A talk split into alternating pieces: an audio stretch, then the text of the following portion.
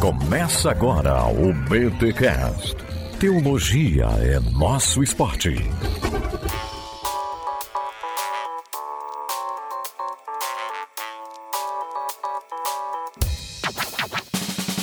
Muito bem, muito bem, muito bem. Esse é o BTcast de número 460. Aqui é o Gustavo, de Anápolis, Goiás, mantenedor do Bibotalk e aluno da EBT, e teologia é o nosso esporte. Eu sou Rodrigo Bibo e, até que enfim, uma teologia sistemática pentecostal escrita por brasileiros que eu vou indicar no meu Instagram.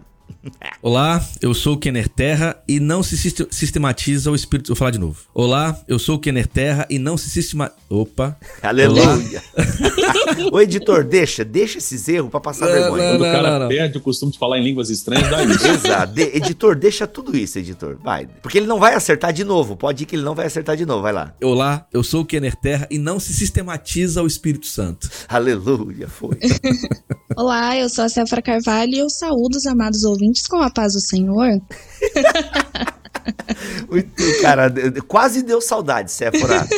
Aí seria uma saudade completa se tu falasse assim, ó, irmão, vamos louvar o hino. Não sei se na igreja de Contar vocês... um testemunho. Sim. Não, louvar o hino, não é louvar a Deus. Irmão, vamos louvar, vamos louvar o hino 358 ah. da harpa cristã. Clássico. Clássico. Os assembleias vão ficar chateados com vocês, hein? Eles me amam, para. Eu defendo todo mundo na internet aí.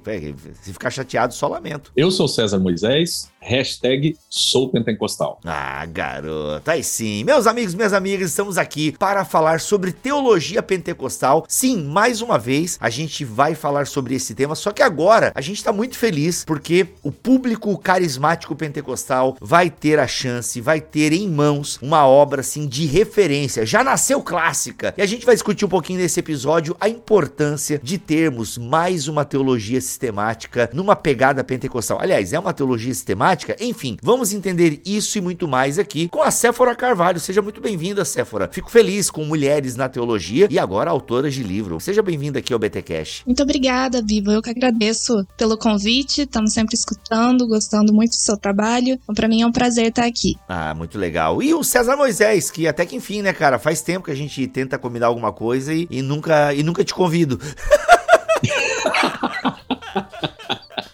É, eu tô com dois livros teus aqui ainda, né? Não podemos falar de outras coisas, mas vai rolar ainda. Aquele tema ainda vai rolar, beleza? Mas seja bem-vindo aqui, meu irmão. Obrigado, Bibo. Eu acompanho teu trabalho também há muitos anos. Nos conhecemos no início, né? Na gênese desse trabalho, eu acho. Né? Exato, né? cara, na Assembleia. Eu, tava eu... começando o BTcast. É. Parabéns pelo teu trabalho. Eu cara. fui teu chofer aqui em Joinville. Obrigado, mano. Obrigado. Muito obrigado pelo carinho. E parabéns aí também pela obra. Mas enfim, a gente conversa mais sobre isso daqui a pouco, porque antes tem os recados paroquiais. Gente, ouve os recados aí, pelo amor de Deus. Você, você vai perder um grande evento se você não ouviu os recados paroquiais. Então fica com a gente, tá bom?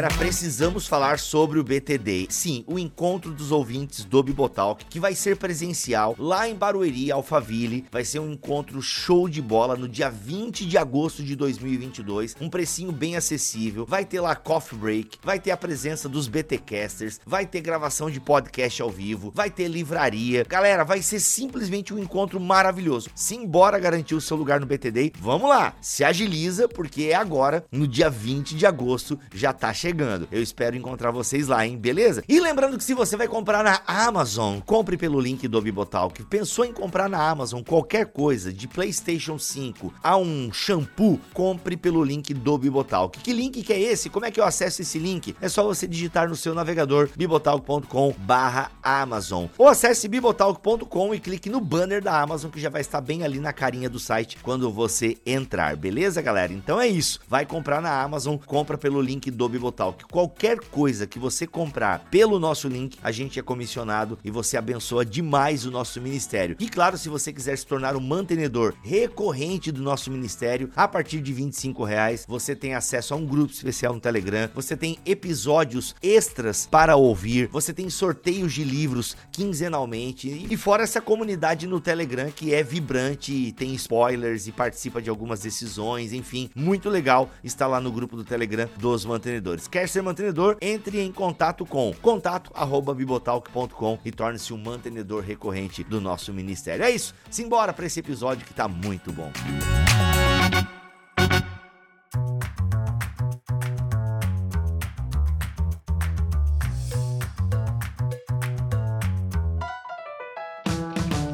Muito bem, Séfora e César Carvalho. Galera, vocês estão lançando aí uma obra que já nasce clássica, já nasce grande, já nasce filhote de elefante e realmente um trabalho fenomenal. Eu queria entender, a primeira pergunta que eu acho que a gente tem que fazer, e o Kenner obviamente tá aqui também, vai poder responder, dar os seus dois centavos, é qual a importância, é, diante de tantas que a gente tem por aí no mercado, qual a importância de se lançar uma teologia sistemática pentecostal? Então eu quero fazer duas perguntas perguntas. A primeira é essa, e a segunda é como surgiu a ideia de se escrever uma teologia sistemática pentecostal. Então, na verdade, a segunda pergunta se torna a primeira, que eu acho que vocês começam no porquê que surgiu essa ideia e depois a gente fala da importância. Por gentileza, meus amigos, quero entender um pouquinho desse rolê. Eu gosto de entender aí os bastidores do surgimento de uma obra. A ideia do livro, ela surgiu, na verdade, de uma forma muito natural e de uma forma que a gente, para ser bem pentecostal, a gente não planejava.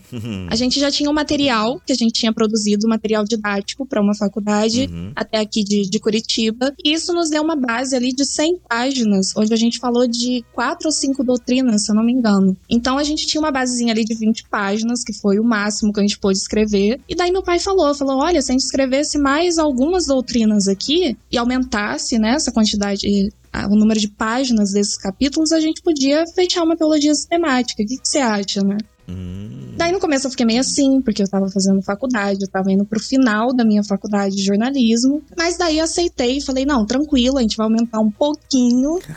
Isso vai ser rapidinho, a gente termina. Uhum. Coisa básica, né? Uma obra aí, não sei, umas 400 páginas, né? Uma introdução. Só que daí a coisa foi crescendo muito. Mas daí a gente resolveu, assim, aquele material didático, aquele basicão, né? Apresentando conceitos básicos e tal. E daí a gente falou: não, vamos fazer uma coisa pentecostal. A gente vai pegar a experiência com o Espírito Santo e esse vai ser o, o nosso fio condutor de todo o livro. E daí foi assim, a gente começou, só que a coisa cresceu um pouquinho. Um pouquinho. Para não falar muito, e daí foi isso, foi crescendo e a gente foi. E ainda consideramos que sim, é meio que um trabalho introdutório, daria para falar muita coisa ainda. Sim, muito legal. E eu, eu falei com o César na época, sabe, Bibo, o quanto esse trabalho ele é inédito, de certa forma. Primeiro porque uma mulher pentecostal produzindo uma teologia é, pentecostal, uma teologia sistemática pentecostal, e no Brasil. Acho que isso aqui já é um ponto Sim. fundamental da grandeza deste texto. E um outro ponto importante, que é uma teologia sistemática, pentecostal, né? O título aí depois eles vão explicar o porquê de não colocar sistemática exatamente, que faz teologia a partir dos pressupostos, sabe, epistemológicos pentecostais. Porque você pode fazer uma teologia pentecostal sendo pentecostal, mas necessariamente a teologia não é com traços pentecostais. É um pentecostal fazendo teologia sistemática, fazendo teologia. Uhum. A, o trabalho que eles produziram é um trabalho feito por pentecostais com horizontes teóricos que são compatíveis à tradição pentecostal. Ô Cefro, até eu queria, é, eu acho muito bacana, nós aqui do Bibotal, que a gente gosta de incentivar mulheres a estudar teologia. Nosso público feminino aumentou, inclusive, nos últimos anos. E isso é motivo, assim, de muita alegria. A gente quer que muitos homens, né, ainda muitos homens precisam aprender a estudar teologia, e mulheres muito mais. O número sempre foi menor, e é muito legal. E você tem menos de 30 anos, eu acho, né, Séfora? Isso, hoje eu tô com 24 anos. 24, é nova, né, é nova, então, assim, tem, é meio prodígio a parada aí. E quando tu se interessou por teologia, como é que foi essa ideia de começar a escrever, de pensar, de pesquisar? Porque você é uma pesquisadora, né? E, tipo, e como é que surgiu essa ideia, essa vontade, esse desejo? Olha, isso é bem, é bem maneiro, assim. A gente até fez o lançamento do livro esses dias na, na igreja aqui onde nós vamos congregar aqui em Curitiba. E daí uma coisa que a gente relembrou é que o meu pai lançou o primeiro livro dele, eu tinha um ano e cinco meses de idade. E a partir dali ele nunca mais parou de escrever livros, artigos. Então eu meio que cresci vendo meu pai escrever. Então para mim sempre foi uma coisa muito comum é, lidar com livro, lidar com escrita. Para mim isso era uma coisa muito natural. E daí eu fui crescendo e ele sempre comprava livrinho infantil e tal para eu ir lendo. Então eu já cresci nessa vibe. Sempre tive uma caída para esse lado da literatura, para gostar de ler, de escrever. E, e, foi assim, foi se desenvolvendo. Eu entrei na faculdade, eu tentei já ser bióloga, não rolou, não me encontrei. E daí tivemos a ideia, minha mãe até, não foi nem meu pai, muita gente fala, ah, teu pai que deve ter chegado aí, faz teologia. Pior que não, foi até minha mãe que deu a ideia, falou, olha, já que você vai ficar um ano aí parada, porque tinha que esperar o Enem, aquela coisa toda de, de faculdade, por que, que você não faz um curso de teologia nesse ano? Você vai, já começa, né? E daí eu fiz, Depois comecei a outra faculdade de jornalismo, já estava terminando. E foi assim, acabou sendo uma coisa muito, muito natural, assim, também. Que legal, que legal. Essa questão de mulheres na teologia, eu acho interessante, assim, para muita gente é um, talvez até um tabu, né? Aqui em casa, eu acho que exatamente por isso meus pais sempre transformaram numa coisa muito natural. Então, se você quiser, você pode, né? Eu acho que isso é muito importante também. Legal. É, é, o ambiente familiar é fundamental. E aí, César, conta para nós um pouquinho desse processo né, de produzir. E, e, é um livro que vocês estão escrevendo, escreveram e ainda estão escrevendo, né? Pelo que eu andei sabendo dos bastidores aí, né? É, mas, cara, foi um ano e meio produzindo essa obra. Que loucura é essa, velho? Pois é. A gente preso em casa, pandemia, né? Uma situação um pouco é, calamitosa para o mundo inteiro. Uhum. E eu sempre fui muito ativista. Não conto isso como vantagem. Né? Uhum. Não é vantagem, mas, mas sempre fui muito ativista. Trabalhava numa editora 10 horas por dia, da, das 8 às 18, e dava aula na faculdade das 19 às 22. Então era isso foi dessa forma por 14 anos. De repente isso tudo acabou. Uhum. E aí eu precisava eh, me ocupar. Com tanta série na Netflix, cara, tu foi escrever, olha, o que, que é isso? Olha o exemplo. eu tinha entrado né, numa, no, no curso que eu tô agora praticamente concluído, de mestrado em História na Universidade Federal Rural do Rio de Janeiro, mas isso parece que não foi suficiente, não, não deu assim para preencher toda essa gana, sabe? Nossa. Aí eu precisava de mais coisas. Então, é, tinha, tinha três ou quatro resenhas de livros para entregar toda segunda e terça-feira. Então eu fazia assim: de quarta a sábado, eu me dedicava a escrever os capítulos da teologia junto com a Séfora.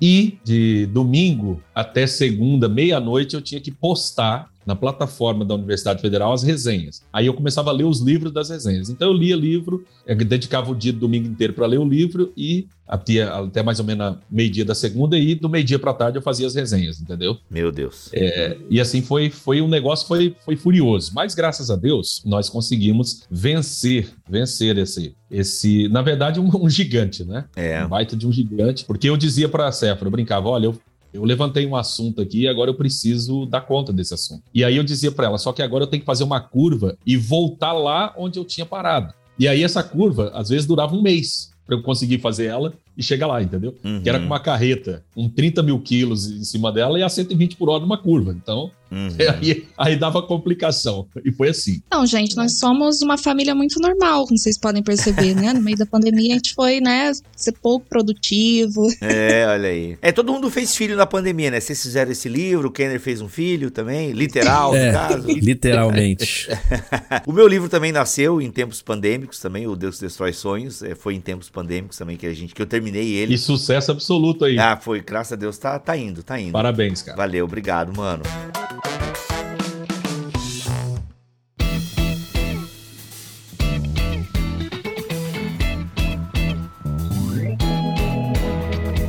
Gente, é o seguinte, parando agora com esses bastidores, que eu sempre acho legal dar uma humanizada na obra, né? Não é um texto que caiu pronto do céu, enfim. Eu gosto de, de ver essa história por trás e tal. Mas, gente, qual a importância, né? De escrever, né? A Sephora já falou ali que é um trabalho que vocês fizeram para uma igreja e que agora ganha um corpo editorial lançado para todo o Brasil e tal. Por que vocês escreveram sobre isso? Qual a importância de se fazer uma teologia sistemática pentecostal? E por que, que vocês não querem que se chame teologia sistemática pentecostal? Legal. Quando a gente se conheceu em 2013, lá em Joinville, naquele evento da, da, da Refidim, eu, naquele dia, não sei se você me lembra, mas o tema do da minha fala foi hermenêutica pentecostal. Caraca. E no Brasil, entre os assembleianos fora da academia, eu fui o primeiro a utilizar essa nomenclatura. Eu escrevi um artigo na revista Obreiro, da CPAD, que é destinada à liderança pentecostal assembleiana. Uhum. Não chamou atenção naquela época, mas eu comecei a intuir que a gente precisava ter uma forma típica de. A gente já tem essa forma típica de ler a Bíblia pentecostal. Ele tem uma forma típica de ler a Bíblia, mas a gente precisava fundamentar isso, precisava buscar metodologicamente os fundamentos disso. Por quê? Porque para mim está muito claro que essa leitura, ela é prática, na prática ela já é feita de forma diferente. Mas aí vem o grande problema. Vem o grande problema. Existe um padrão no Brasil de, de interpretação bíblica que é defendido, mas muita gente até defende esse padrão, mas quando você ouve a pessoa falar, ela não utiliza esse padrão interpretativo, que é justamente decorrente dos métodos históricos. Mas no lado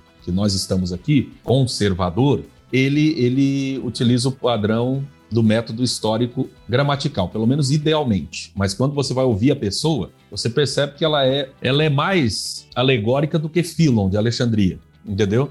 Mas ela diz verbalmente, estufa o peito, que ela usa o método histórico gramatical. Uhum. Pois bem, e eu disse o seguinte: olha, na prática, o pentecostal ele utiliza alguns aspectos do método histórico gramatical, sem saber, utiliza alguns aspectos do método histórico crítico, até sem saber, e também é bastante alegórico. Só que a gente precisa, a gente precisa dar uma forma para isso. E aí eu fui buscar esses fundamentos. Era algo que a gente não planejou, eu não planejei, e comecei a, a, procurar isso, lancei isso e nasceu o Pentecostalismo e Pós-Modernidade, que foi um livro que era para a gente já ter conversado sobre ele, eu te mandei, etc. E aquilo Exato. aconteceu. Mas era tudo incipiente. A primeira coisa que para mim ficou clara depois foi o seguinte: a teologia, que é o que uma coisa que o Kenner sempre fala, e às vezes é distorcido isso que o Kenner fala para se criar uma fake news. Ninguém está dizendo que a teologia produzida por pentecostais é, não seja teologia, não seja boa. Não. A gente diz que ela não é teologia pentecostal. Por que, que não é teologia pentecostal?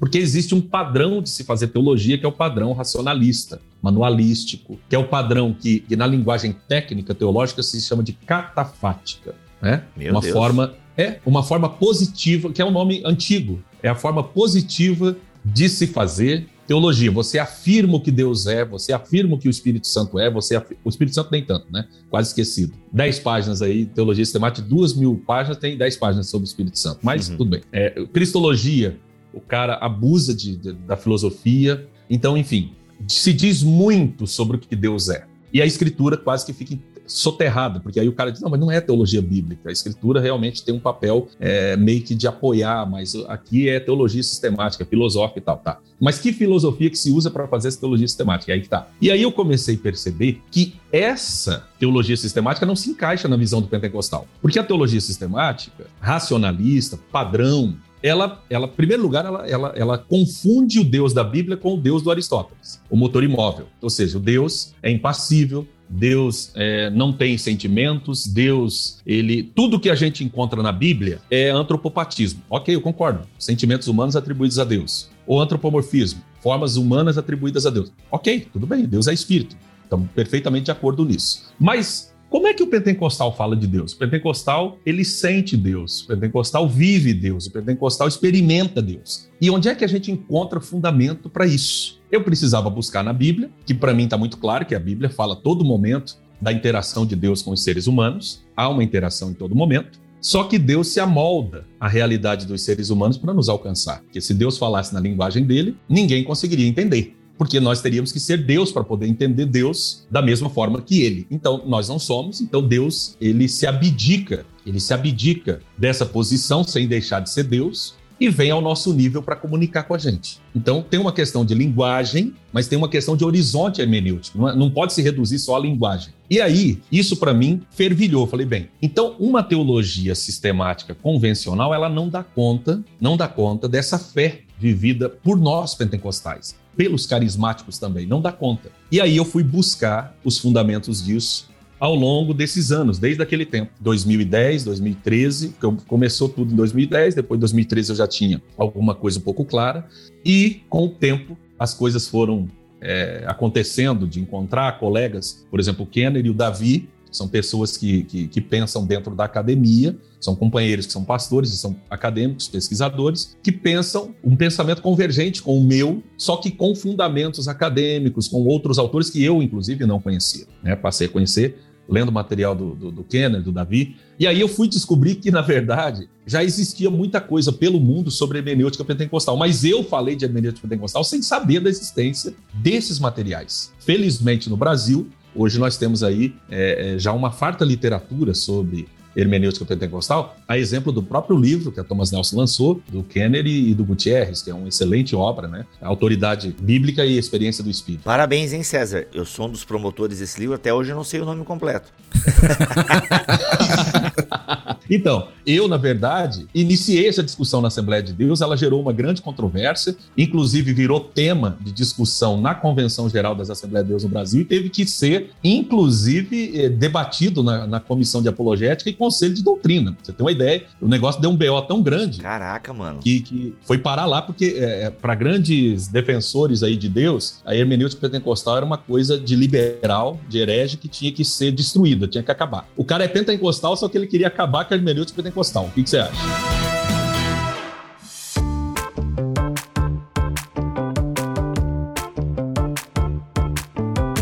Deixa eu abrir um parênteses aqui nessa coisa que você disse sobre a, a confusão no Brasil, pro Bibo e os nossos ouvintes entenderem assim. O que, que nós percebemos, Bibo? Que no Brasil, a, a teologia pentecostal, a teologia feita por pentecostais, tinha uma dependência profunda da metodologia e pressupostos reformados. Veja, isso não é um problema. A teologia reformada tem o seu lugar. Inclusive, numa mesa, para que haja diálogo, você precisa ter identidade, certo? Uhum. O que ficou claro pra gente foi que essa teologia feita por pentecostais ela falava do Espírito Santo, da contemporaneidade dos dons, mas com pressupostos, com metodologias e com horizontes hermenêuticos reformados e da tradição protestante é, em geral. Fora do Brasil, desde a década de 70, nós já temos teólogos pentecostais, teólogas pentecostais, biblistas, que perceberam esse problema e fizeram a seguinte pergunta: bom, nós temos um jeito de pensar a fé, os pentecostais têm um jeito, os carismáticos, uma maneira de relacionar-se com Deus, de falar com Deus que começa desde a liturgia. O J.K. Smith, eh, inclusive, diz isso: olha, você chega numa liturgia pentecostal, a experiência litúrgica é diferente. Não só na linguagem, mas no como se vê Deus e se relaciona com Deus, desde a liturgia. Aí diz assim: ah, uma epistemologia nisso aqui? Há um jeito de falar sobre Deus, de pensar sobre Deus, que difere das outras tradições? Eles dirão, sim, há. Aqui está, então, o caminho para se,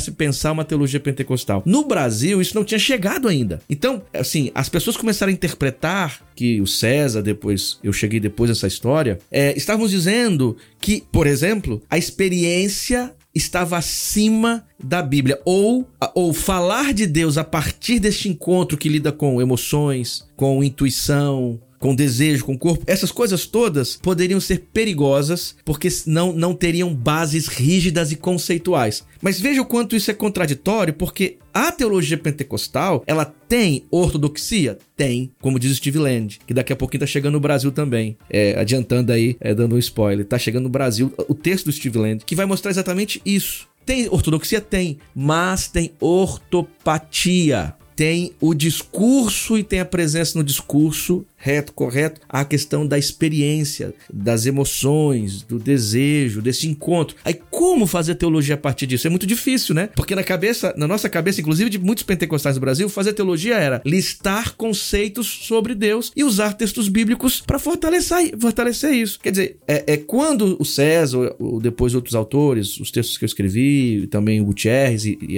e outros, é, é aterrissaram no país dizendo que não é desse jeito, tem um outro jeito para se fazer sendo pentecostal, para ser fiel à tradição pentecostal, gerou uma crise, gerou um tipo de, de incômodo. Assim, ah, então, então é, vamos agora jogar fora as afirmações teológicas, vamos jogar fora o método histórico gramatical. Não é isso, mas é tentar adequar essa experiência pentecostal, esse ethos pentecostal, esse jeito pentecostal ao fazer teológico. É, é, por isso a crise. Mas eu vou aproveitar o, o gancho aqui do que os meninos falaram. Do que tem, os meninos, E eu acho que hein? até comprova... Caraca, é, ela, é porque eu sou a única menina ela tem aqui. 24 anos e tá chamando os barbados velho Continua, capenga. Séfora. Continua, Séfora, que eu não aguento mais ser chamar de senhor por aí. Pode, continua, Nossa. pode chamar de É, eu vou falar conforme os senhores antes de mim Os afirmaram. irmãos, os irmãos. Os irmãos. Os, Os irmãos, varões. é. Isso. E eu acho que combina muito com isso que tanto o, meu pai, o César, quanto o Kenner, né, falaram. Tem um, um artigo que o Gordon Fee lançou, se eu não me engano, é em 91. E ele também vai chegar num livrinho, falo livrinho pelo tamanho, mas um livraço, né? Já, já tive a oportunidade de ler. Também vai estar chegando, acho que ano que vem aí, já dando outro spoiler aqui. Eu acho que o artigo se chama Completing the Circle, é alguma coisa assim. E o Fee vai falar exatamente sobre isso, só que lá ele tá falando de exegese. A gente tem, é, a ideia que ele defende é completar um círculo de uma exegese, que seria meio uma exegese pentecostal, né? Ou carismática. E ele fala: o que, que a gente faz geralmente? A gente faz teologia e no final a gente coloca ali num detalhe a questão do Espírito Santo, a questão do Espírito Santo presente hoje, dos dons presente, presentes hoje. E o que, que ele defende? Para essa exegese ser mesmo carismática ou pentecostal, né, da forma que a gente quiser colocar, ela tem que fluir do Espírito Santo, tem que ser feita dentro, tendo isso como base e no final também ter o Espírito Santo, mas isso não deve ser só um acréscimo, isso deve ser um fio que conduz. Então, isso eu acho que sintetiza bem o que eles já falaram aqui antes de mim. Agora, voltando para a questão da necessidade, eu vejo também, hoje a gente está vivendo uma realidade onde o conhecimento acadêmico está ficando cada vez mais popularizado. No geral, eu acho, até no, no, no, nas ciências seculares, né, por assim dizer. Inclusive na teologia. Então, hoje, cada vez mais jovens, e aqui falando da nossa área, né, cada vez mais jovens pentecostais estão buscando isso buscando obras, buscando autores, buscando conhecimento. E muitas vezes eles acabam tendo acesso apenas à teologia reformada, né? Ou senão fica aquela coisa, ah, pentecostal não faz teologia.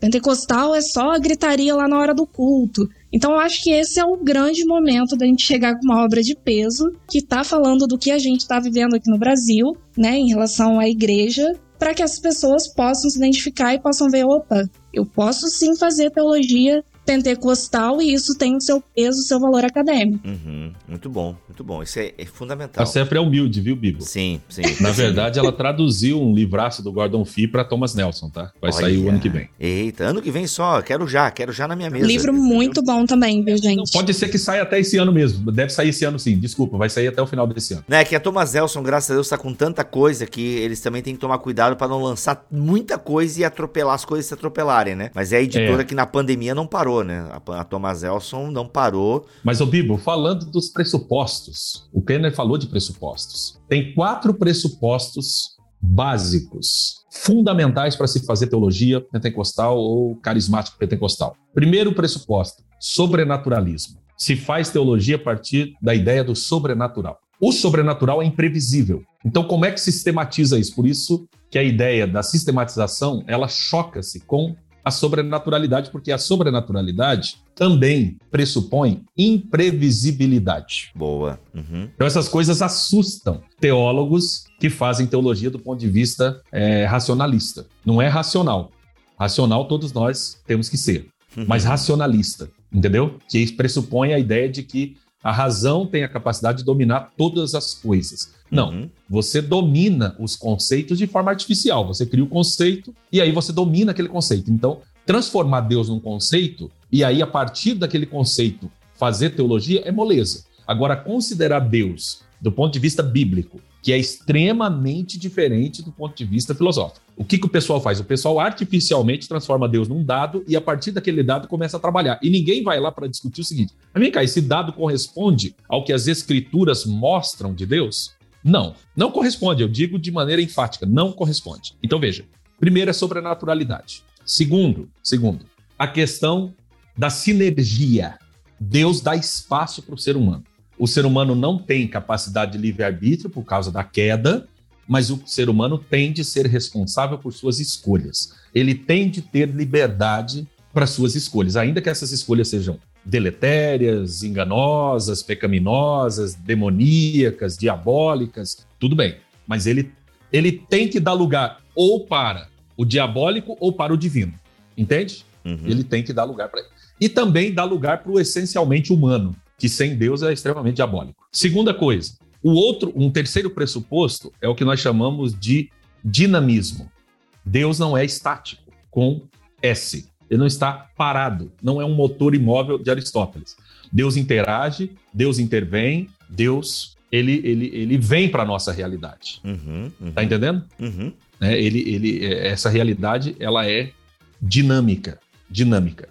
Então, esses pressupostos, tá? Esses pressupostos, eles se chocam frontalmente com a maneira racionalista de se fazer teologia sistemática, que a gente chama de catafática. Então, a via que o pentecostal precisa pegar... Tá, ô, ô, César, repete os três pressupostos que você falou. O sobrenaturalismo... Sinergismo. Sinergismo. Dinamismo. Dinamismo. Tem um quarto pressuposto, que eu vou me recordar aqui, para pegar e colocar para vocês, porque é tanta coisa, Uhum. é tanta coisa para recordar que, que eu vou estar vou tá colocando para vocês. Mas e- esses, esses três pressupostos, eles são extremamente importantes. Ou seja, a Bíblia tem que ser lida a partir do ponto de vista da sobrenaturalidade. As coisas acontecem na ordinariedade, mas você vê o sobrenatural acontecendo muito na Bíblia. Uhum. Muito. A tradição pentecostal ela, é, estruturou também aquela chamada o, o full gospel, né? Que são aqueles pontos. Jesus cura, batiza com o Espírito Santo, salva. Quer dizer, essa, essa, essa estrutura é um pressuposto básico também. O Kenneth Archer, que é um cara que discute esses temas também fora do Brasil e nos influencia muito por aqui, ele, ele vai apontar que essa ideia de uma cristologia cheia do Espírito, aberta a curas, pensa salvação a partir desse Jesus cheio do Espírito e que, e que a- aberto ao sobrenatural e que batiza com o Espírito Santo. E aí você tem a discussão falar em línguas e não falar em línguas, que, que parece que no Brasil que, que todo mundo, a, a- a maioria das pessoas pensa que o, a glossolalia é o grande sinal, mas isso não é uma unanimidade. Mas a ideia da presença da glossolalia, do, do poder do Espírito, quer dizer, isso aqui modela o jeito como os pentecostais, mesmo que não sejam teólogos da academia ou formados ou, ou, ou tenham noção que estejam fazendo, mas esses pontos modelam a forma como o pentecostal não só pensa a fé, mas como o pentecostal habita o mundo, como ele interpreta as coisas do dia a dia, como ele age diante das dificuldades, diante da dor. Quer dizer, é, sistematizar isso é muito difícil. O que, o que se tenta fazer, e aí é realmente uma, é uma afronta à teologia clássica, é construir lugares provisórios para darem conta disso e sempre abrindo para novas releituras e a coisa da narrativa, né, César? A coisa da narrativa, o lugar dessa narrativa que determina às vezes o jeito como a teologia pentecostal ela deve ser deve ser feita. É, inclusive, você sabe, a questão da narrativa, né, a narrativa ficou esquecida como lugar legítimo de pensar teologia por conta do racionalismo. Então, o, o, é o Alistair McGrath que vai dizer: você tem que ir para trás da reforma protestante, voltar no tempo para você resgatar o valor da narrativa. O que, o que os movimentos carismáticos e pentecostais no mundo fizeram, fizeram um resgate disso. A narrativa nunca foi é, abandonada durante todo o longo período da, né, da, do nascedouro do cristianismo, do período patrístico, do período medieval, principalmente na, na, no cristianismo oriental, nunca foi esquecido. Só que só a partir do advento do racionalismo, do positivismo lógico, e a teologia clássica protestante, ela é produzida no período né, do século XVII, o auge do racionalismo, é que ela esqueceu, que ela não, só os textos que se chama chamados didáticos é que servem para se fazer teologia. Então, a forma típica do pentecostal pensar a realidade coaduna perfeitamente com a maneira como uh, se pensava o mundo no mundo antigo. E, e, e, a Bíblia foi escrita no mundo antigo, a Bíblia não foi escrita. Meio mágico. Exatamente, né? exata, que é o que o, o, Smith né, vai falar no livro dele Pensando em Línguas. É essa coisa do, do, do, do fantástico, né? Da realidade fantástica. Então, como é que se faz teologia a partir disso? Você não tem como engavetar isso, porque a experiência do Espírito é imprevisível. Então, o desafio é fazer isso. Por isso que a gente divide também a presença do Espírito entre presença contínua e presença extraordinária. Você precisa ter essa visão quando você vai ler a Escritura e aí vai elaborar a teologia. Então, por isso, é, é, é, a ideia de não se sistematizar, não se sistema, não criar um sistema para fechar, porque se você criar é, é, praticamente um, é uma incongruência, né? Você vai sistematizar alguma coisa que é imprevisível, não tem como.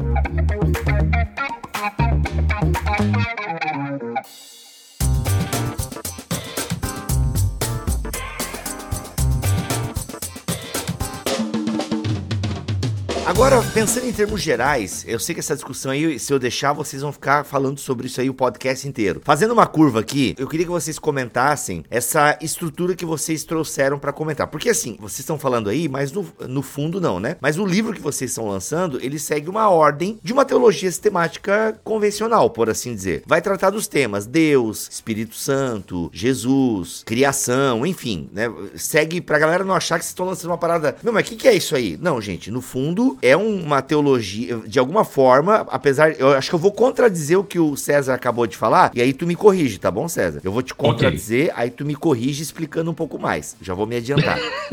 Mas de alguma forma, vocês estão sistematizando de uma perspectiva fluida, ou seja, de uma perspectiva dinâmica, sobrenatural, enfim, a partir dos pressupostos que você já colocou ali, mas vocês estão sistematizando as principais doutrinas aí conhecidas dos cristãos: Deus, Jesus, Espírito Santo, igreja, escatologia, ramartiologia. Vocês vão tratar desses assuntos dentro da sistemática de vocês. Então, de alguma forma, é uma sistemática, certo? Sim, sim. Eu acho que é daí que vem a questão. Por isso que a gente manteve o sistemático. Uhum. Mas por que, que a gente colocou assim, sistemático, carismática? Perfeito. A pessoa vai pegar o livro, ela vai encontrar lá um capítulo sobre Deus, um grande capítulo sobre o Espírito Santo, capítulo de Cristologia. Perfeito. Ela vai encontrar como ela encontraria em outra teologia sistemática. Porém, a gente não se limitou, né? Não ficou dentro só dos limites da de uma teologia sistemática. Uhum. Dentro, a gente fez isso para organizar, para facilitar até didaticamente mesmo para tratar de cada assunto. Uhum. Mas tem muita coisa que a pessoa que lê o livro inteiro ou lê dois capítulos, ela vai notar que em muitos momentos os assuntos, um assunto foi abordado de uma forma, dentro de um contexto lá na pneumatologia, a gente tem que falar dele de novo aqui na cristologia. Então eles vão se encontrando, até porque a teologia não é dividida assim como a gente faz em uma obra física, uhum. né? Então é nesse momento, mas por que que tem o carismática? Porque daí o fio condutor foi exatamente pegar essa questão do Espírito Santo e é ele que vai delimitando, vai definindo toda a obra. Uhum. Gente, legal, entendi. Tô entendendo o carismática aí, ficou legal. Vocês seguem uma divisão também, ou vocês se norteiam em um tripé ali, bíblico, histórico e teológico. Ou seja, vocês vão construindo os assuntos e vocês usam meio que esse tripé, né, para vocês trabalharem essa, esses temas. Queria que vocês explicassem um pouquinho essa metodologia de bíblico, histórico e teológico. Por que, que vocês seguem essa cadeia de pensamento e construção de argumento? Olha, eu acho que até por uma questão cronológica mesmo. Porque, primeiro, o que, que nós temos? Nós temos a Bíblia. E ali estão experiências de diversas pessoas. É a partir da Bíblia que a gente começa a nossa teologia. Uhum. Depois a gente vai para a parte histórica. O que, que nós já temos na ortodoxia definido de doutrinas. Então a gente vai explicar como isso se formulou, qual era a questão histórica. Por fim, é que a gente pode trabalhar com isso. Trabalhar com o que nós temos, e daí vem a discussão mais teológica, por assim dizer. Eu acredito que foi meio que isso que baseou. Uhum entendi, entendi. É, a defesa, a defesa é sempre a escritura. A gente tem que partir da escritura. A gente tem a nossa realidade, que nós estamos fazendo a teologia aqui no século 21. Pois é, eu ia perguntar isso aí para ti, porque tá bíblica, mas bíblica a partir de qual teologia? Sim. É, é de uma visão mais arminiana, uhum. que tem que pressupõe é, certa liberdade do ser humano sem subverter a soberania divina. Uhum, entendi. Entendeu? Entendi. Aí alguém diz, mas como é que explica isso? Esse é o grande ponto. Não se explica, se aceita. Essa uhum. é a questão. Toda vez que tenta se explicar, você subverte ou a soberania ou a liberdade humana. Então, o ideal é você aceitar uhum, e trabalhar a partir desse, dessa aceitação, porque você vê as duas partes. Você vê a soberania divina no texto bíblico e você vê a liberdade humana. Isso está uhum. claro. Sim. Mas até no sentido assim, ó, é bíblica e a gente conversa muito sobre isso aqui, né, Kenner? A gente lê a Bíblia a partir, você até tá falando sobre isso. De pressupostos. César, pressupostos e tal. E esses pressupostos são teológicos, né? Então, quando são. você faz ali, por exemplo, essa parte bíblica, vocês ali se preocupam com exegese, uh, tem essa preocupação? Como é que é? É totalmente exegético. Uhum. Totalmente. E isso, e isso é que pode levar algumas pessoas a dizer, ah, mas isso aqui não é teologia sistemática, isso aqui é teologia bíblica. É aí uhum. que está. Por isso que nós não denominamos de teologia sistemática, e sim de teologia sistemático. Uhum. Ou seja, nós, como você disse muito bem, de alguma forma nós sistematizamos, uhum. porém mostrando esse, esse espaço que existe, né? essa, essa fluidez que existe entre a, a, interação humana e a intervenção divina. Na, na, verdade, é o seguinte: a Bíblia foi escrita de maneira. Veja só, a parte material da Bíblia foi escrita de maneira totalmente é, natural. A origem da Bíblia é sobrenatural.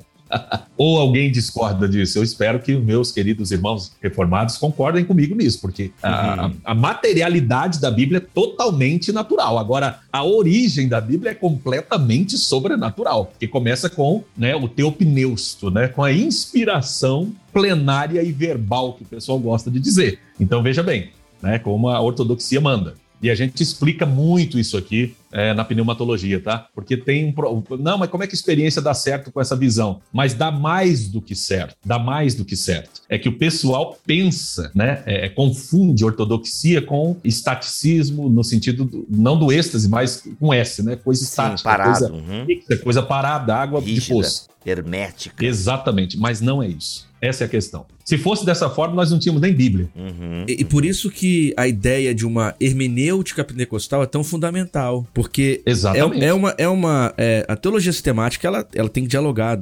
A gente tem aprendido isso né, de forma muito clara no decorrer da história. A teologia sistemática entendeu que precisa dialogar com a teologia bíblica. Eu Isso, isso é fundamental. Mas para que. Se, você, é, se a discussão sobre a hermenêutica pentecostal não estiver bem afinada, na hora de, de produzir essa teologia sistemática, ela vai ter um problema sério. Qual o problema? Bom, ela tem que dialogar com a teologia bíblica, mas que tipo de exegese bíblica? Que tipo, que tipo de leitura bíblica?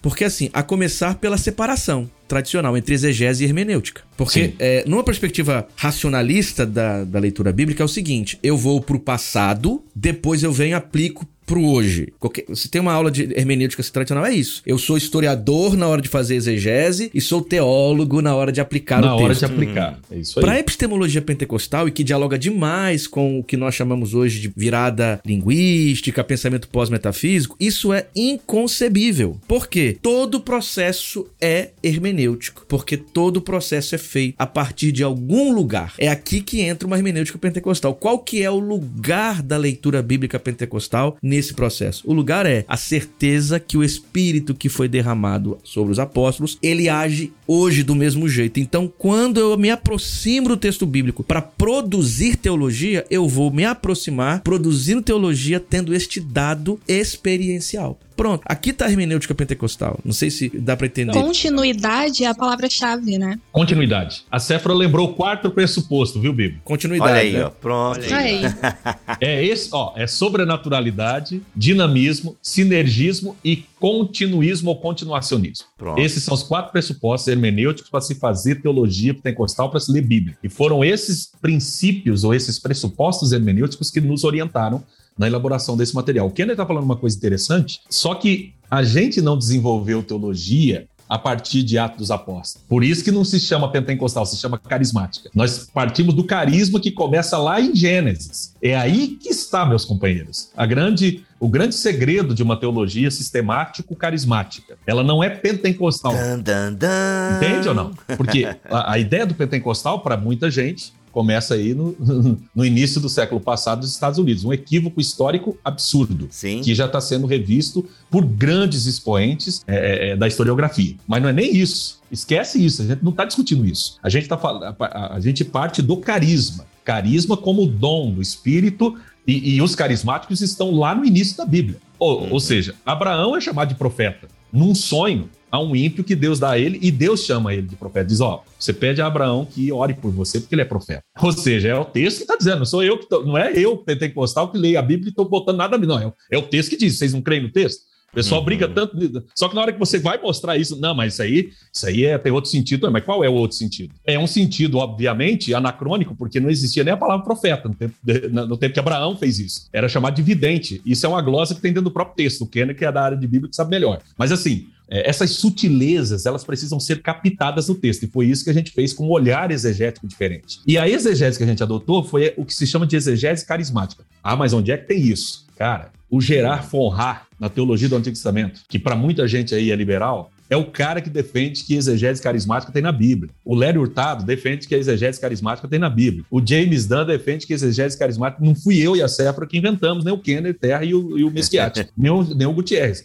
É, tem autores de peso, biblistas de peso, que nem são pentecostais e nem carismáticos, são de, de tradições cessacionistas, inclusive, eles são de tradições cessacionistas, que defendem essa expressão. Então, isso acontece lá no texto bíblico. Ou seja, quando no Novo Testamento se lê o Antigo, Paulo, Jesus, todos eles estão fazendo exegese carismática. Nenhum deles está fazendo exegese cessacionista. Meu Deus. Nenhum deles está fazendo exegese sensacionista. Todos eles estão relendo o texto de um ponto de vista carismático. Pedro vai fazer a aplicação do texto de Joel, que o James Smith chama de coragem hermenêutica, fazendo exegese carismática. Uhum. Tá entendendo ou não? Agora, César e, e Céfalo também, e, e- e Bibo, né? É, é, é não, muito- eu não. Eu não. Vou, Bibo também. Bibo também, que Bibo, você, você resga- resgata o teu, a tua experiência pentecostal aí, Bibo. Agora. Aleluia, aleluia, aleluia. Eu já tô aqui orando em espírito. É, agora, Vai, veja, vamos. a, a coisa do, do- É muito comum você encontrar cristologia no Antigo Testamento. E, e- e a tradição protestante nunca teve problema de fazer isso, né? Quer dizer, você olha Isaías, você olha a, a Joel, etc. Você encontra ali a Cristo, o templo e tal. Isso não é, isso não é, isso não é incomum e é muito, é muito acolhido pelo povo. Agora, vocês fizeram um caminho também de, de olhar pneumatologia no Antigo Testamento. Sim, Que por parece- isso que o subtítulo do texto. É. A conexão pneumática entre as principais doutrinas da fé cristã. Agora, parece que o pessoal tem mais dificuldade em aceitar isso, né? Exatamente. E as 900 páginas de pneumatologia é justamente para isso, Ken. O que, mostrar é? que o Espírito que, Santo- O que, que é o quê? As 900 páginas de pneumatologia Tá, peraí. Vocês livro? escreveram 900 páginas só sobre o Espírito Santo. só sobre o Espírito Santo. Mas vocês Exatamente. inventaram muita coisa? Não pode, não tem como. Ah, daí não. É. Sabe o que, que eu acho? Não, Bibi, foi bacana isso aí, porque a gente pega uma teologia sistemática tradicional aqui no Brasil, de duas mil páginas, com 10 páginas de pneumatologia, e ninguém estranha. Todo mundo acha normal. Uhum. Aí você escreve, a no... Pô, ah, mas ficou desproporcional. Desproporcional o quê? Tem que fazer justiça ao Deus esquecido. Tem que fazer justiça ao. Espírito Santo. Olha Olha, se a Bíblia é produto da inspiração do Espírito Santo, por que, que o Espírito Santo é esquecido na hora de se construir teologia? Essa é uma pergunta irrespondida ou irrespondível, mas nós respondemos. Tem, esse é um spoiler que eu não vou dar aqui, nem a Cefa. Tem que ler o livro. Por que, que o Espírito Santo é o Deus esquecido? A gente responde essa pergunta ao longo do livro. Ela é respondida várias vezes. Mas é interessante pensar o seguinte: nós, nós consideramos empoderamento do Espírito não a partir de Atos 2, mas a partir de Gênesis. E a gente mostra isso exegeticamente, não é nenhuma forçação. Inclusive, pai, Sim, filha, por favor. um detalhe bem interessante, tem aquela é, Bíblia de Estudo Pentecostal, né? A Bíblia é muito conhecida entre os pentecostais. Quando você tá lendo aquela Bíblia, eles colocam algumas figuras, uns desenhinhos assim pra te ajudar no teu estudo. E lá na frente você vai encontrar tipo um índice, né? Tem ali um momento em que tem um que é uma pombinha, que é pra mostrar os trechos da Bíblia que falam da presença do Espírito, onde é algum é, acontecimento carismático e tudo mais. Quando você vai ler desde o Antigo Testamento, você vai encontrar essa pombinha em diversos é, versículos, em diversos capítulos aquilo ali. E é engraçado como muitas vezes a gente pentecostal usa aquela Bíblia, lê aquela Bíblia e não percebe esse detalhe. E daí chega alguém falando, não, mas antes de Atos 2 já acontecia isso, e o pessoal estranha. Então, um pouquinho mais de atenção, até nesses pequenos detalhes, a pessoa já notaria que sim, o Espírito está agindo desde lá. Uhum.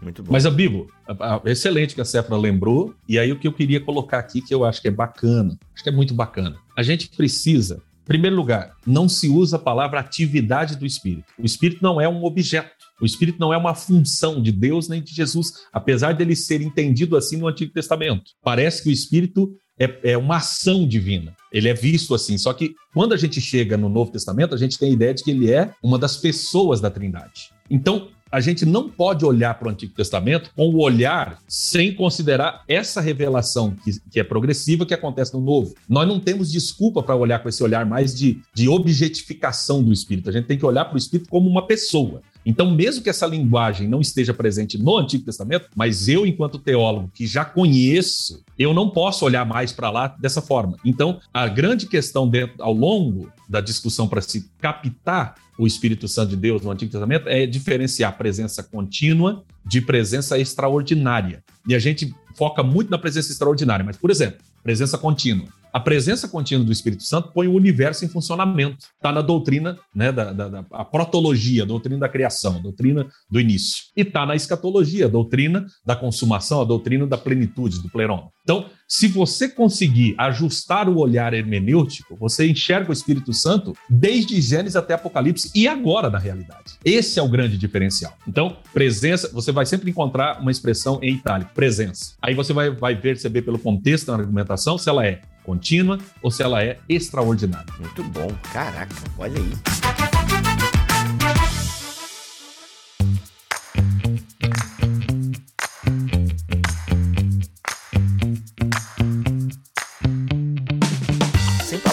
Só quero que chegue logo a minha aqui, porque o negócio é capa dura, dois volumes, é um box. Olha, gente, se você não lê, com certeza joga na cabeça do endemoniado que vai, vai funcionar também, tá? Ou vai matar também o, o endemoniado. É, po- pois é, pode matar o hospedeiro, né? Mas, gente, sério, ah, eu tô olhando aqui o sumário, tá? O sumário, e tem muito mais coisa pra gente discutir, porque só o capítulo 1 é toda essa, respondendo essa pergunta, né? O porquê uma teologia sistemático-carismática. É metodológica. A primeira parte do livro é- tem dois capítulos, né? Questões teórico-metodológicas. Todo Uhum. livro sério de teologia tem que ter essa parte. Tem que Muito explicar para o leitor como é que a pessoa chegou a esses resultados. Porque tem gente que lê teologia e pensa assim, mas como é que os caras... Não, os caras seguiram uma metodologia, seguiram uma Uhum. um pressuposto. Então, a gente explica isso direitinho para todo mundo. Você, aí você pode concordar ou discordar, mas você vai saber Exato, qual foi a exato. lógica que foi seguida. Aliás, isso é um ponto também que, pelo que eu andei passando o olho aqui no livro de vocês, vocês também escrevem essa teologia sistemático-carismática para o povo, é, para o povo carismático pentecostal. Acho que é legal a galera entender isso também. Claro que é muito bom que pessoas de outras tradições tenham acesso a esse conteúdo até para não ficar atacando espantalho, mas eu imagino que também é um grande presente que vocês estão dando a esse povo, porque a gente não tem quase, gente. Claro que eu não conheço todos os livros e tal, mas, por exemplo, ah, Bíblia, indica uma teologia sistemática arminiana, pentecostal. Cara, a gente tem uma limitação hoje em língua portuguesa, né? Você tem coisas antigas que não são mais editadas e tal, mas até são limitadas. E agora a gente tem, assim, para um aluno de teologia pentecostal, carismático, ou aluno de teologia que quer entender um pouco mais a partir dessa tradição cristã, um material muito robusto, bem feito, né? Com uma metodologia. Isso aqui é fantástica, cara. Isso aqui é muito legal mesmo. E aí, a partir do capítulo 3, vocês começam a fazer as análises doutrinárias, né? O que é teologia, Isso. a questão de Deus, revelação, relevância, natureza de Deus. Pina, pneumatologia, quantas páginas? 900 páginas. Ou seja, eu vou querer e é um o livro... segundo capítulo. Ele vem antes da cristologia. Tem uma Aí tá explicação errado, aí por vocês estão tá? errados. Aí, por que isso? É, aí? então, aí é que tá. Tem a explicação por Ah, poxa. que, que tem antes da cristologia.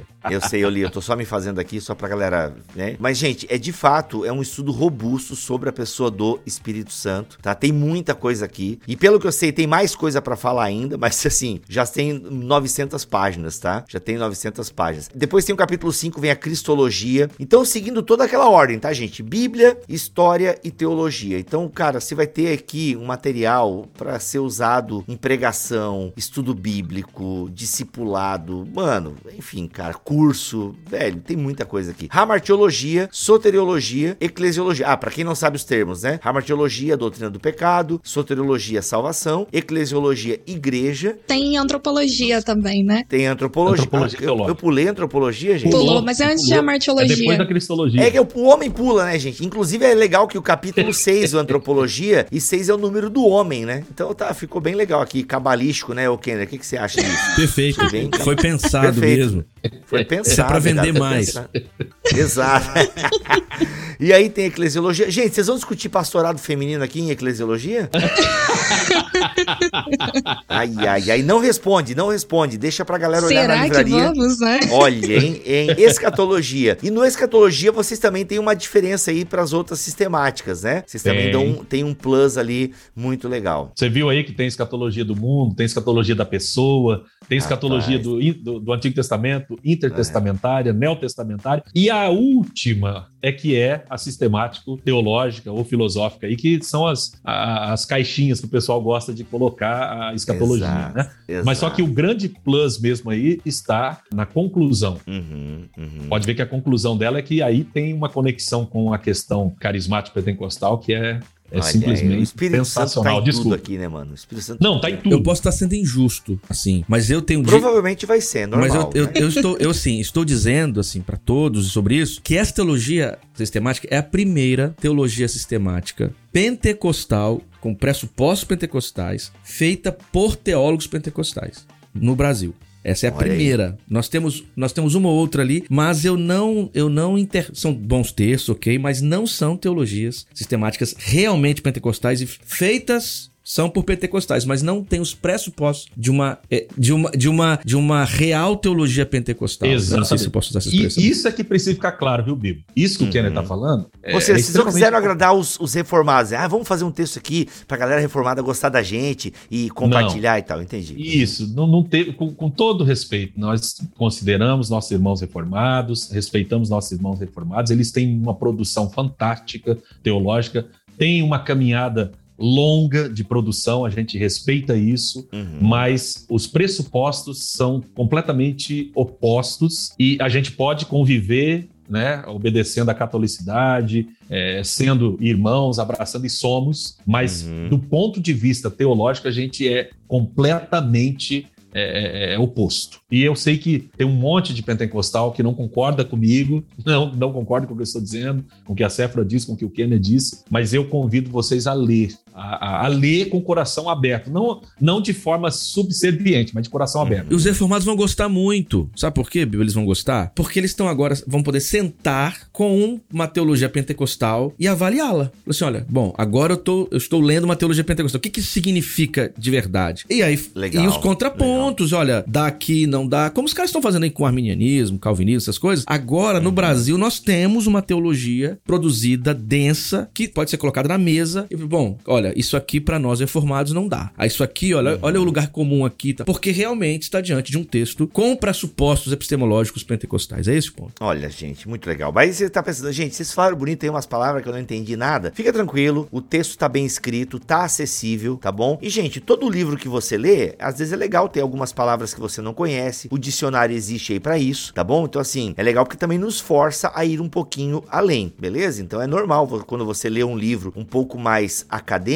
mas esse aqui é um livro acadêmico escrito e surge num contexto de igreja. Se eu entendi bem, vocês mantiveram esse espírito da apostila de vocês, certo? Sim, sim. Ele, ele é um texto com rigor acadêmico, mas com uma linguagem que é acessível Uhum. ao crente que não é especialista. Muito Só que bom, o muito bom. especialista não fica decepcionado, Uhum. ele não fica decepcionado, ele tem condição de, talvez por conta da- do domínio nomenclatural, terminológico, ele, ele, ele, ele aproveita mais, mais rápido do Uhum. que o crente mediano. Mas ambos estarão muito bem contemplados e servidos na- na- no estudo desse material. É, inclusive, Uhum. é, eu acho que eu posso falar por nós dois aqui, né? Essa questão, pensar na igreja, né? Pensar na forma que os irmãos também acessam essas doutrinas, a gente sempre também pensou nisso. Teve algum momento aqui que o Kenner falou da, da parte de cristologia, o pentecostal, né? O carismático, ele é muito de olhar, sempre se espelhar no que ele tá lendo ali. Então, ah, o Espírito capacitou Jesus e ele pode me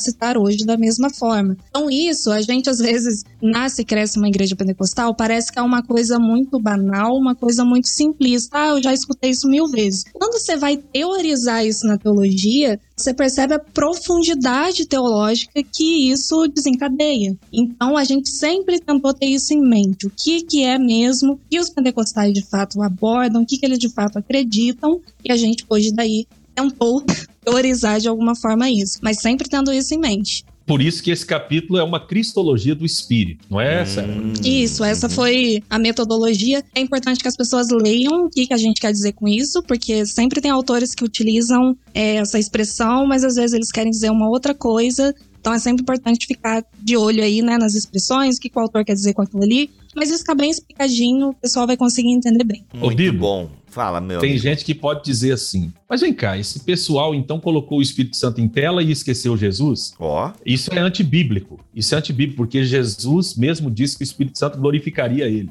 é, não foi a pomba crucificada, né? Qual é que é? E aí? É, e aí eu quero, eu quero que o pessoal venha com esse pensamento mesmo para dentro desse, desse texto, para eles entenderem que o Espírito Santo, eh, eh, primeiro lugar, entre a Trindade não tem subordinacionismo, não tem maior nem menor. Uhum. Primeiro lugar, isso é heresia. Pensar isso é heresia. Segundo lugar, a Trindade não tem uma disputa quem é, é, é mais humilde, porque nós temos muito isso entre nós, né? O cara tem orgulho de ser humilde, então ele briga com o outro porque ele quer ser mais humilde. Não. Porque se você for olhar, você imagina numa reunião entre, em que todo mundo tem o mesmo nível de poder, vamos colocar assim na nossa, no nosso nível de linguagem para entender. E aí alguém diz assim: só que vai ter alguém que vai ter que deixar de ser imortal, vai ter que sentir dor, vai ter que levar cusparada na cara, vai ter que apanhar vai ter que enfrentar isso aí que esse pessoal que a gente criou enfrenta. Já pensou o pessoal vaidoso, se ele, se ele aguenta isso? Aí Jesus é que é o escolhido ou se habilita para fazer esse, esse trabalho dentro do que nós chamamos de economia divina, né? dentro do plano divino. E o Espírito Santo vem para empoderar Jesus para encarar essa, essa missão. Então veja a importância do Espírito Santo de Deus. Aí quanto a essa questão de Jesus né, o pai, o pai glorifica Jesus. E aí o pai fica menor do que Jesus porque ele glorifica Jesus? Por que, que o Espírito Santo é menor do que Jesus porque ele glorifica Jesus? Então são problematizações que estão ao longo do texto discutidas exegeticamente, sem forçar nada, respeitando a intencionalidade do autor ou do agiógrafo divino, para que as pessoas possam entender. Então pode ficar tranquilinho, que não tem forçação, tem de forma muito tranquila. Por isso que às vezes o cara pega uma discussão dessa, vai 20 páginas lendo sobre essa discussão. Uhum. Não tem assim, não é um parágrafo, é 20 páginas sobre isso. O cara poder entender assim, cara, mas eu nunca tinha visto por essa perspectiva. É aí que está. A gente quer que você tenha essa sensação mesmo. Cara, mas muda tudo se a gente olhar por essa perspectiva. É essa sensação que a gente quer que o leitor tenha. Muito bom.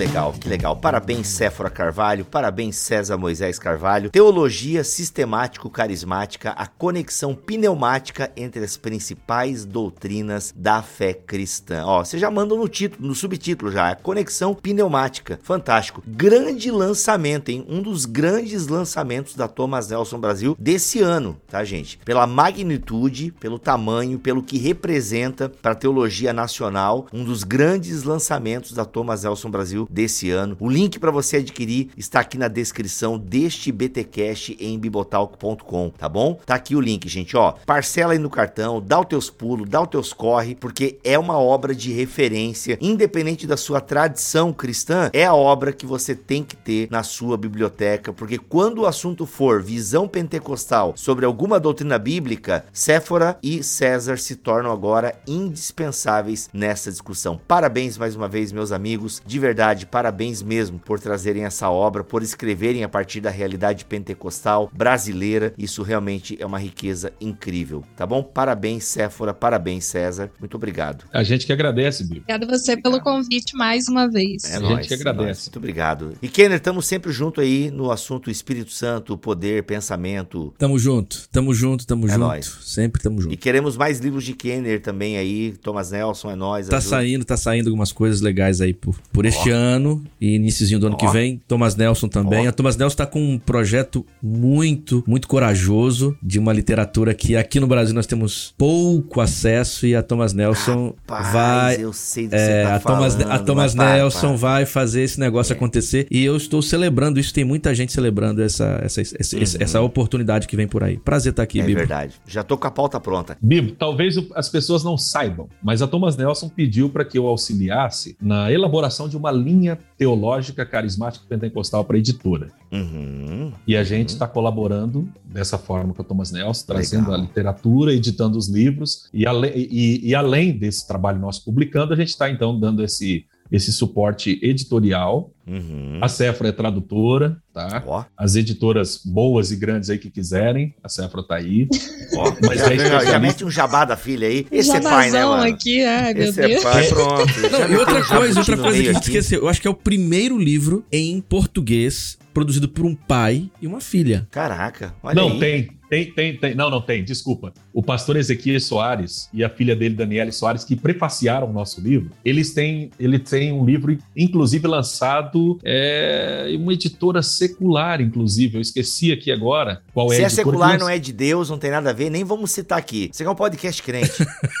então vocês são os primeiros e É sobre Bíblia. Bíblia. Como é que é? Bíblia, a Bíblia em 25 minutos, uma coisa assim. É daquela coleção, 25 minutos, é de uma editora aí grande. Eles hum. são os nossos prefaciadores. Vale dizer, viu? Pastor Ezequias é da Assembleia de Deus em Jundiaí, é presidente da Comissão de Apologética da CGADB, que é a Convenção das Assembleias de Deus no Brasil, e também é, enfim, o chefe lá da SBB, né, da Sociedade Bíblica do Brasil. Ele é diretor lá de alguma coisa. Oh. E a filha dele é uma acadêmica respeitada, não conhecida ainda, mas ela vai sair dos bastidores, a Daniele, e a apresentação é do pastor Elienay Cabral, que indiscutivelmente, além de não, ser não, conterrâneo... Pessoal, do esquece tudo isso aí, né? É Séfora. O nome aqui é Séfora Carvalho.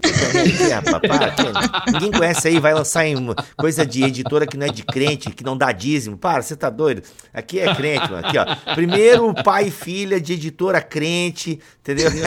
Tá bom, é isso aí, é isso aí. Teologia Pentecostal do Brasil, primeiro pai e filho. É isso é, de Teologia Pentecostal é a primeira. Primeira não, e outra, não é, não é um livro, né, mano? É um tijolo, né? É 1.800 páginas. Segura essa. Tem Olha muito aí, ó. material pro pessoal brincar aí, viu? Pô, Tem, toma essa, George Martin. Que que é isso? Tá louco? E, ó, e chega de dizer que não tem teologia pentecostal, viu? Vai ficar feio a partir de agora. Não, eu quero ver engolir esse material agora, esse pessoal. É grande, Reformados quero continuarem repetindo isso. Mas não tem teologia pentecostal, a gente não tem. Agora você vai parar de ver. dizer Agora isso. tem. Pronto, Não fechou. feio. É isso. Meus amigos, ouvintes queridos, voltamos na semana que vem, se Deus quiser e assim permitir. Fiquem todos na paz do Senhor Jesus.